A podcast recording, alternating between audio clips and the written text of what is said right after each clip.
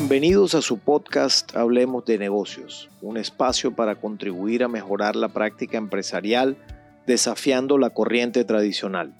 Mi nombre es Johnny Fayad, soy empresario, profesor universitario con más de 29 años de experiencia profesional. Proporcionarles a las personas razones para permanecer contentos en una empresa, que puedan desarrollar proyectos, estimularlos y reconocer los logros y desaciertos, es producto de la buena práctica que llamamos facultar a otros, también conocida como delegación y en algunos escenarios como empoderar. Ese es nuestro tema de hoy, facultar, delegar, empoderar que es sin duda uno de los grandes retos de las organizaciones y para mí uno de los mayores secretos del éxito empresarial en este mundo actual. Compartir el poder y la autoridad en una organización es la clave para llevarla hacia mejores niveles de ejecución, cuyo principio fundamental consiste en confiar. Los directivos de una empresa administran en confianza o deben administrar en confianza. Es la mejor forma, incluso tal vez no haya otra mejor. Sin embargo, la lucha interna entre el ego y la posibilidad de dar poder y autoridad a la línea de mando es muy fuerte y en la mayoría de casos termina ganando el ego. Es decir, se entiende como un triunfo para muchos directivos empresariales lograr los resultados por sí mismos como jefes independientes, controladores y generadores de órdenes que deben cumplirse, es decir, haciendo gala de que la mejor forma de obtener buenos resultados es que tu equipo te obedezca en todo. Por supuesto, para mí esta forma de dirigir personas se ubica en un extremo negativo, pues además de obedecer directrices, la forma como se llega a estas y la manera como se debate en la empresa debe ser abierta, franca y honesta, con lo cual no es el enfoque de que yo mando y tú obedeces, el cual debe aplicar para poder tener una conversación abierta, franca y honesta. Por eso, tomar la decisión de delegar a los miembros de tu equipo de trabajo las respectivas autonomías según su cargo y experiencia se convierte en una victoria para todo el equipo. Confiar es poner al cuidado de otro parte de tu negocio. También es colocar al cuidado de otro una porción de las actividades de tu área de trabajo, porque tienes la esperanza o la seguridad que ese otro lo hará correctamente dentro de los parámetros que previamente se han acordado. Porque facultar a otros requiere muchísima claridad, en cuanto a las expectativas que se tienen de esas personas, es decir, de las personas a las cuales se les delega, hay que ser muy claros dónde empieza y dónde termina su nivel de autonomía en términos de decisiones, dónde empieza y dónde termina el nivel de relaciones con las personas, cargos, áreas al interior de la empresa con las cuales podrá interactuar libremente así como con las entidades externas y demás grupos de interés de la empresa. La persona que recibe la confianza de su jefe directo, una vez éste le delega poder y autoridad, asume una enorme responsabilidad incondicional de asumir las consecuencias de sus actos y sobre todo de tener una comunicación abierta y fluida con su jefe de los temas relevantes que se estén abordando dentro del área respectiva. De otro lado, el hecho de saberse reconocida la persona que recibe el facultamiento por su jefe inmediato establece sin lugar a dudas un compromiso, en la mayoría de las veces, pues, un compromiso irrestricto con la obtención de los resultados de las metas propuestas y que sin duda dado el efecto cascada en las estructuras organizacionales piramidales, que son casi todas, este proceso de facultamiento o de delegación se replicará en cascada tanto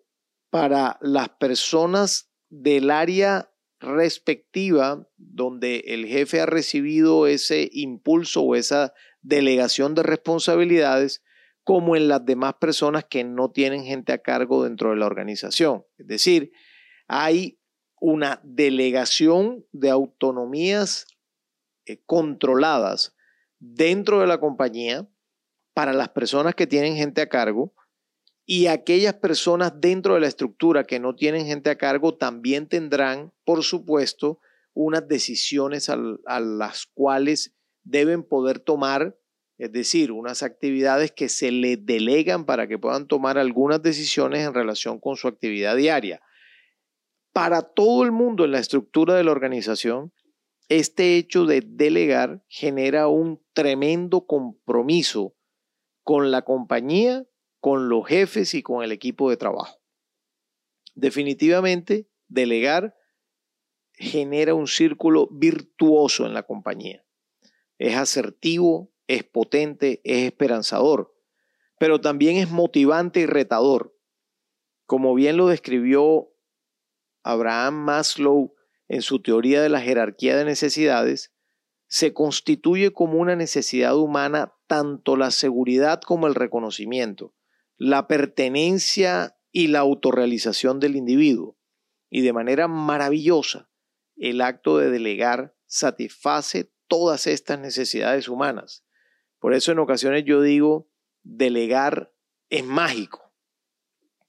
Cuando un directivo se pregunta con ánimo reflexivo y con deseo real de cambiar algunos aspectos de la organización que dirige, ¿cómo puedo llevar a la empresa al siguiente nivel? La respuesta puede estar en la revisión de cómo se distribuye el poder y la autoridad en la empresa darse cuenta ese directivo para hacerse cargo que si la gente se siente libre, retada con responsabilidades acompañadas de autonomías, posiblemente la respuesta esté allí para llevar a la compañía o empujarla para un próximo paso. Porque en el mundo empresarial generalmente, basado en la competencia individual dentro y fuera de la empresa,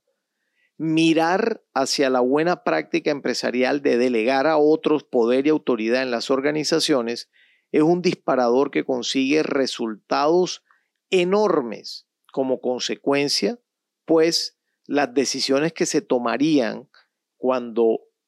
el equipo siente la responsabilidad o el compromiso mejor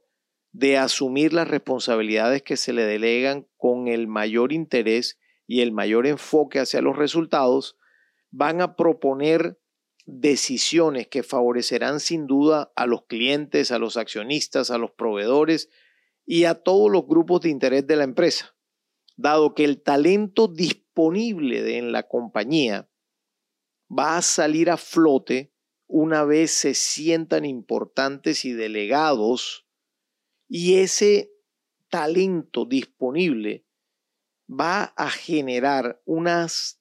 unas cantidades de desarrollos al interior de la compañía que van a generar mayor rentabilidad y mayor flujo de caja para la organización. Si ustedes se dan cuenta, eh, generalmente hablo de rentabilidad acompañado de caja,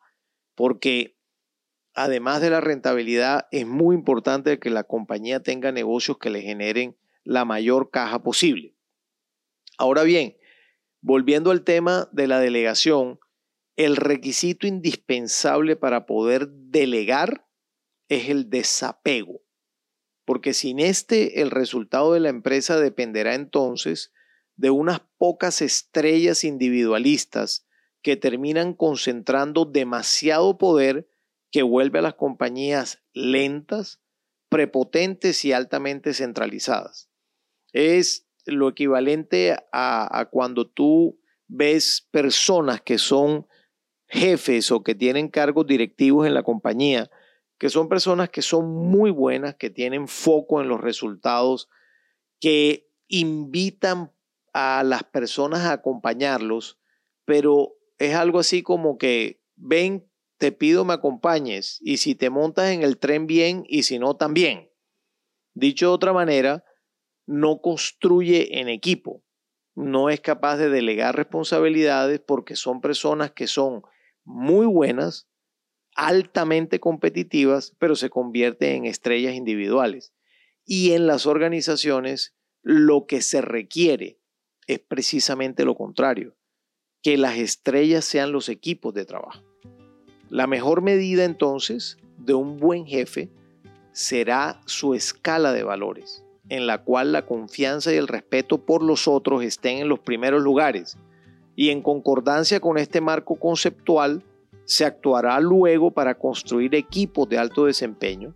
a través de confiar y delegar para que todos en la empresa expresen sus talentos, pues la honestidad estará a salvo siempre que haya confianza y se delegue. Te invito a que trabajes en confianza cada vez más y si ya lo haces, excelente, felicitaciones. Si aún no, por favor busca un espacio de reflexión luego de este podcast para que pronto empieces a hacerlo para descubrir más y mejores cosas para tu empresa. Si te gustó este podcast, por favor compártelo y si quieres hacer algún comentario o pregunta acerca de este, contacta conmigo en Instagram en la cuenta arroba hablemos negocios o a través de mi correo electrónico hablemosnegocio. Un abrazo y nos vemos en la próxima.